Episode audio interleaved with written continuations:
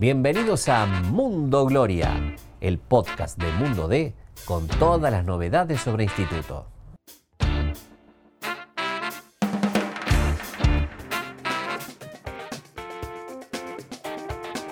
Hola hinchas gloriosos, gloriosas, estamos en Mundo Gloria, una nueva entrega del podcast con toda la información del Instituto Atlético Central Córdoba. Mi nombre es Joaquín Balvis, estoy con Agustín Careto, uno de los especialistas en información albirroja, y vamos a charlar un poco de toda la actualidad del club, Gran Club de Alta Córdoba. Empezando, Agustín, hola, antes que nada. ¿Qué tal, Joaquín? ¿Cómo te va? El gusto, un placer estar otra vez con usted. Así es, acá estamos tratando de llevarle toda la info, la mejor info a la familia albirroja y con fechas ya determinadas e importantes. Empecemos por eso, Agustín. Ya tiene una fecha que marca un inicio de un calendario, de inicio formal de un ciclo. Finalmente, el próximo lunes, el 27 de diciembre, va a comenzar la pretemporada de instituto, teniendo en cuenta sobre todo que la fecha probable de inicio del torneo es la del primer fin de semana de febrero. Se hablaba en un momento que si se postergaba, se posponía un poco el inicio, de arrancar directamente el 3 de enero, pero como el torneo todo indica que se va a jugar a una sola rueda y a partir del primer fin de semana de febrero, decidieron comenzar finalmente, que era una de las posibilidades, ahora el 27 de diciembre. Seguro que ese inicio anticipado, pongámosle entre comillas, es raro que arranque la pretemporada antes de la, fiesta de Año Nuevo, pero seguro le va a servir a Lucas Bobaglio, nuevo entrenador, para tomar un contacto directo con, para ir viendo el plantel con el que ya dispone. Sí, sí la, idea de arrancar ahora en diciembre en primera instancia fue de Besone. El manager Federico Besone desde un primer momento él planeaba esta fecha y manejaba como una alternativa lo de los primeros días de enero si se posponía. Lo acordó con Lucas Bobaglio, que viene de Córdoba con el Nano Clemens, después de la Navidad se van a instalar ya definitivamente en Córdoba, eh, con la idea de comenzar trabajando esa semana, descansar el fin de semana luego de Año Nuevo y ya a partir del 3 de enero comenzar con todo, intentar disputar al menos tres o cuatro amistosos para llegar con cierto rodaje al, comienzo del torneo. Eh, decía Bobaglio, no quiero que llegue la quinta, sexta fecha y que todavía mi equipo no sepa qué está jugando, qué juega.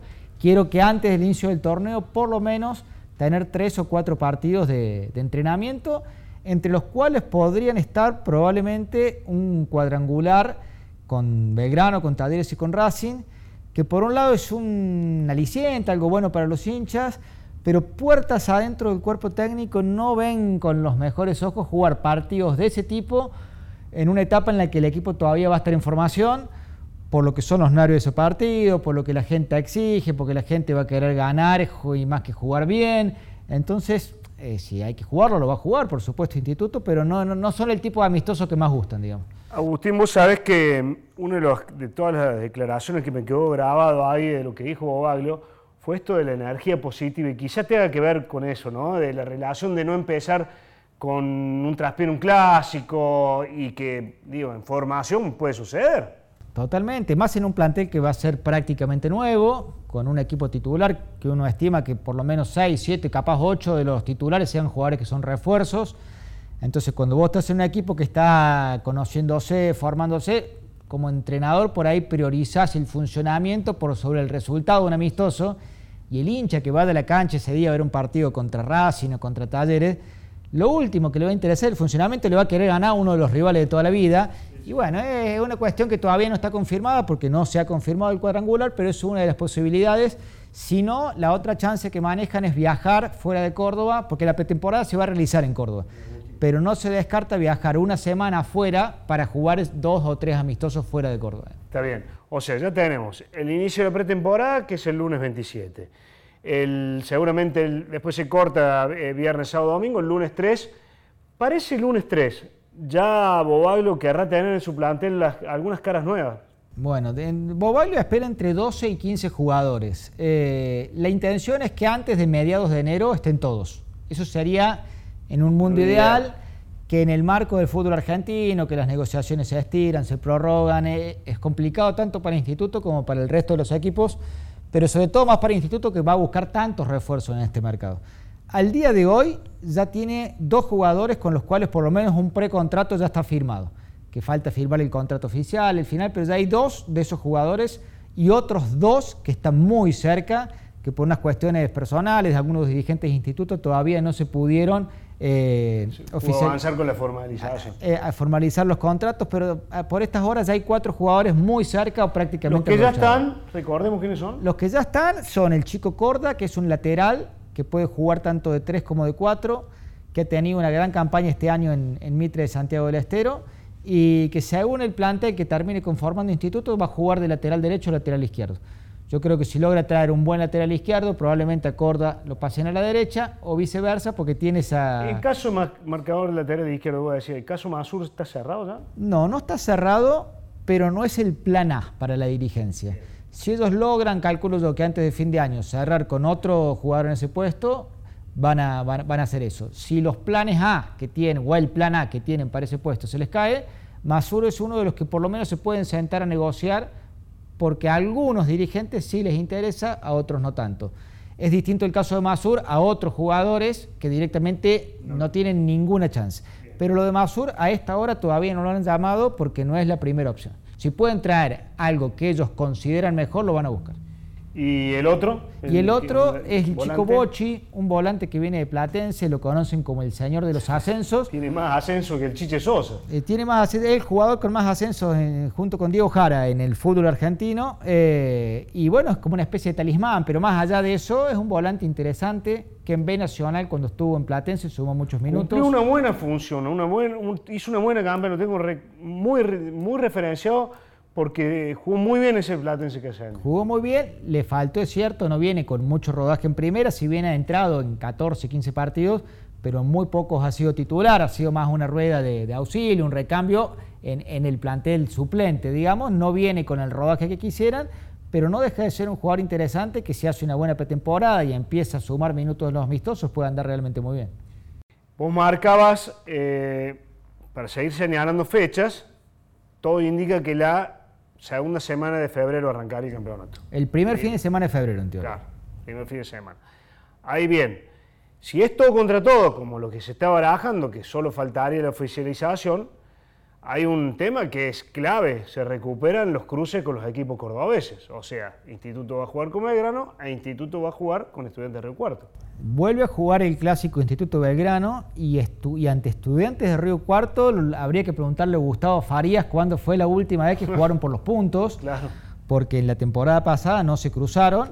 Y bueno, antes estudiantes estaba en los regionales, en el torneo del interior, o sea que llevan muchísimos años sin enfrentarse por los puntos, no se han cruzado en Copa Argentina, estudiantes sí ha enfrentado a Talleres hace poco, ha enfrentado a Verano, pero con, ha enfrentado a Racing también, pero el único que no ha enfrentado de los cordobeses estudiantes eh, ese instituto, así que sí, se recuperaría también ese cruce entre, entre cordobeses. Y también se, se visualiza una temporada recontra exigente, con muy poco margen de error. Mira, indican que las primeras informaciones hablan de 37 equipos, de los cuales solamente el primero asciende de forma directa y del segundo al noveno van al famoso octogonal para dirimir el segundo ascenso. Reducido similar o con características similares, habrá que ver después con, con, qué nos salen los dirigentes APA, que son muy propensos a idear cosas más raras pero muy similar a la final que se va a jugar mañana entre Quilmes y Barraca para ver quién, quién asciende y se queda con el segundo ascenso. yo, yo, lo asemejo más a los viejos octogonales, porque ahora Barracas entró directamente en semifinales, en los viejos octogonales de los 90, que del segundo al noveno se empezaban a cruzar. yo lo llevo más para ese lado si es que finalmente se aprueba este formato, que también tendría premio hasta el 12 o el 13, que serían los equipos que ingresan a la Copa Argentina del 2023. Ya está tomada la decisión, falta que se oficialice, pero todo indica que, es lo que se va a hacer. Una Copa Argentina que hay que recordarle, siempre lamentando, pero que el Instituto no la jugará en la próxima edición. No se cumplió ni siquiera ese objetivo de mínima. Y bueno, y también tiene mucho que ver cuando decimos por qué vienen 15 jugadores este año, y es porque se hizo todo mal el año pasado, al punto tal que varias fechas antes de que termine el torneo, ya ni siquiera el Instituto jugaba por ese objetivo de mínima. Y esto es un pantallazo de, la situación con la que se afrontó el Instituto y que hoy tiene que dar un volantazo, como decía Bobaglio, renovar las energías con gente nueva y con otro tipo de jugadores totalmente distintos a los que trajo. Y hago una de las últimas preguntas. ¿Cuál es el perfume que percibís vos de, la hinchada respecto al nombramiento de Lucas? Eh, Hubo una novela muy larga respecto del entrenador. La gente primero se entusiasmó con la llegada de Colioni, porque era un técnico que tenía cierta chapa, tenía los ascensos, y después fue variando el humor cuando asomaba uno. y cuando se oficializó lo de Bobaglio, eh, no te voy a decir que hubo una expectativa gigante, pero sí cierto eh, respeto, eh, cierto conformismo, porque Bobaglio viene de hacer una campaña interesante y le dan crédito. Después tiene que ganar, seguírselo ganándolo en la cancha, por supuesto, pero lo veo con el crédito abierto. A diferencia de otros técnicos que llegan y ya dicen quién es este, no le dan nada de crédito. Hoy Lucas tiene un crédito chico, no es que tiene una espalda enorme, pero lo veo con cierto crédito. Pero los noto los hinchas más preocupados por el plantel que se va a armar que por el cuerpo técnico. En otras palabras, puede venir Guardiola, que si los 15 que vienen son de la calaña de los 15 que supieron venir el torneo pasado, y va a ser muy complicado. Eh, hay que contarle a la gente, al, simpatizante glorioso, de, esta mecánica que ha aplicado eh, Juan Manuel Bagliato en el, básquet, ¿no? Es decir, que venga a instituto aquel que esté convencido de que quiere ponerse esa camiseta, que va, se va a tener un sentido de pertenencia total, que se ha aplicado en el básquet y que lo quieren llevar también al fútbol. Y que hay que resaltar que Bobaglio fue el primero que dijo, yo resigné quedarme en Morón, donde había ido muy bien, para venir al instituto porque sigue significando la grandeza que tiene el instituto. Bueno, y, además de, ese, de esa cuestión hay otra que no es menor, y es todo el trabajo que viene realizando el Fede Besone, porque antes en muchas ocasiones a, a un dirigente lo sentaban a tomar un café en una mesa y un representante lo convencía con palabras de traer a tal o cual jugador sin que haya por detrás de eso todo un estudio. Ahora, tanto Fede con un, grupo de gente que hace scouting, analizan los refuerzos, 15, eh, 20 días antes de que firmen, ya han estudiado cuántos partidos jugó, cuántos centros tiró bien cada uno. Después puede salir bien o mal porque el peso de una camiseta con gente, sin gente, en muchos casos de jugadores que en cierto club rinden y en otros no, pero ya vas minimizando el margen de error. Por ahí traes 15 y le erras con 5, pero el hecho de que aciertes con 10 refuerzos más la base que tenés, ya te habla de un instituto protagonista. Bueno, Agustín, eh, muchas gracias. Vamos a seguir informando a través de todas las plataformas de La Voz Comar, de mundod.com.ar. El podcast va a estar disponible para que todo hincha glorioso que, quiera saber cómo viene la mano eh, con respecto al Gran Club de Alta Córdoba lo pueda seguir por ahí y no sé si tenés alguna perrita para cierre. Sí, unos datitos más porque, bueno, es, a ver, es entendible la ansiedad y la impaciencia de los hinchas en todos los mercados de pase, pero en este más en particular por el hecho de que marcamos que va a haber un equipo prácticamente nuevo. Eh, pasó, por ejemplo, los otros días un ex jugador de instituto, eh, Gabriel Fernández, un zaguero, sube una foto a su red social de Twitter entrenando en Alta Córdoba.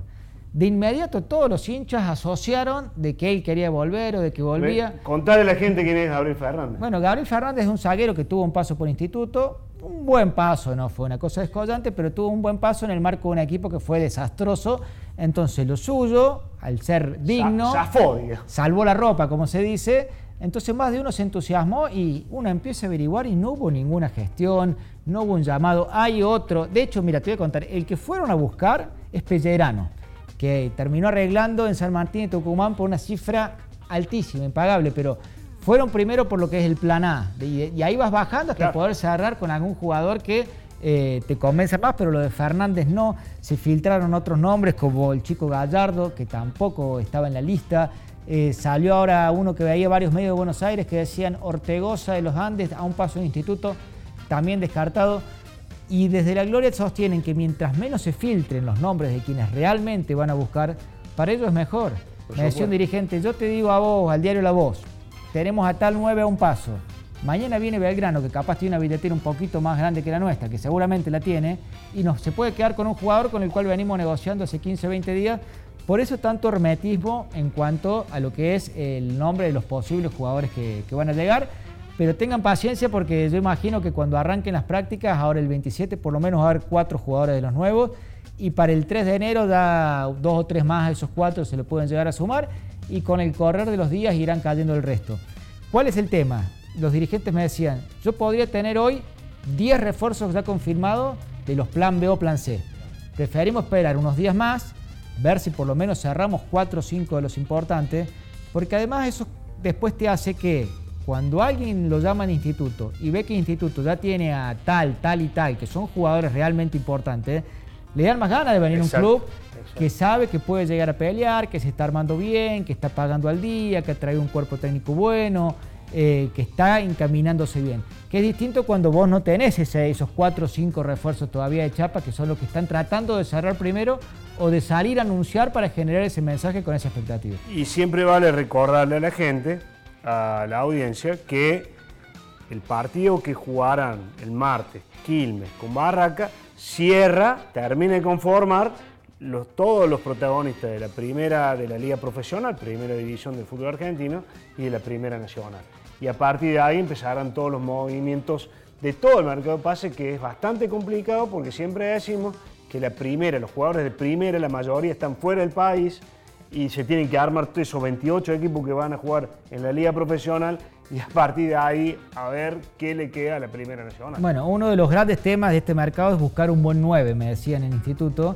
¿Y cuál es el problema? Que hoy compiten con Sarmiento de Junín, con Arsenal, tienen que ver si asciende Quilmes o asciende Barra, Patronato en primera. Y después los Belgrano, los San Martín de Tucumán, los Ferro, que son por ahí los equipos que tienen un presupuesto más alto que el tuyo en la categoría, y recién ahí entras vos al mercado a competirle esos 10 o 15 equipos, y los jugadores, el 9 en este caso, cualquier otro, esperan una oferta de esos equipos de primera o de la B Nacional que pagan un poco más, antes de responderte a vos. Y no olvidarse del mercado este de Perú, de Ecuador, de Chile, que también de Paraguay. Que, que el pagar en dólares hace inaccesible los sueldos. ¿no? Bueno, hablando de Chile, de Paraguay, de Brasil, hay muchas chances, eh, por lo menos ha llegado una oferta para que Nicolás Watson se vaya a préstamo al fútbol brasilero.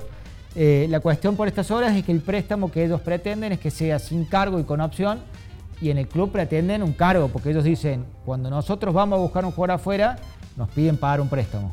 Cuando tenemos que sacar a uno de los nuestros, también queremos cobrar algo, pero ya hay chances de que Nico siga su carrera en Brasil, el hermano Franco lo están viendo desde Chile, así que en Mundo D estaremos seguramente en los próximos días poniendo novedades al respecto.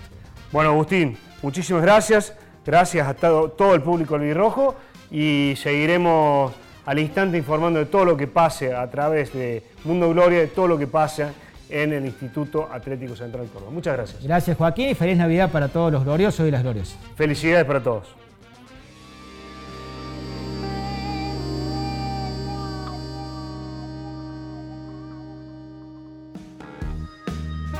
Gracias por escuchar este episodio. Te invitamos a visitar mundode.com.ar para estar al día con todas las noticias sobre la gloria. Nos encontramos de nuevo la semana que viene.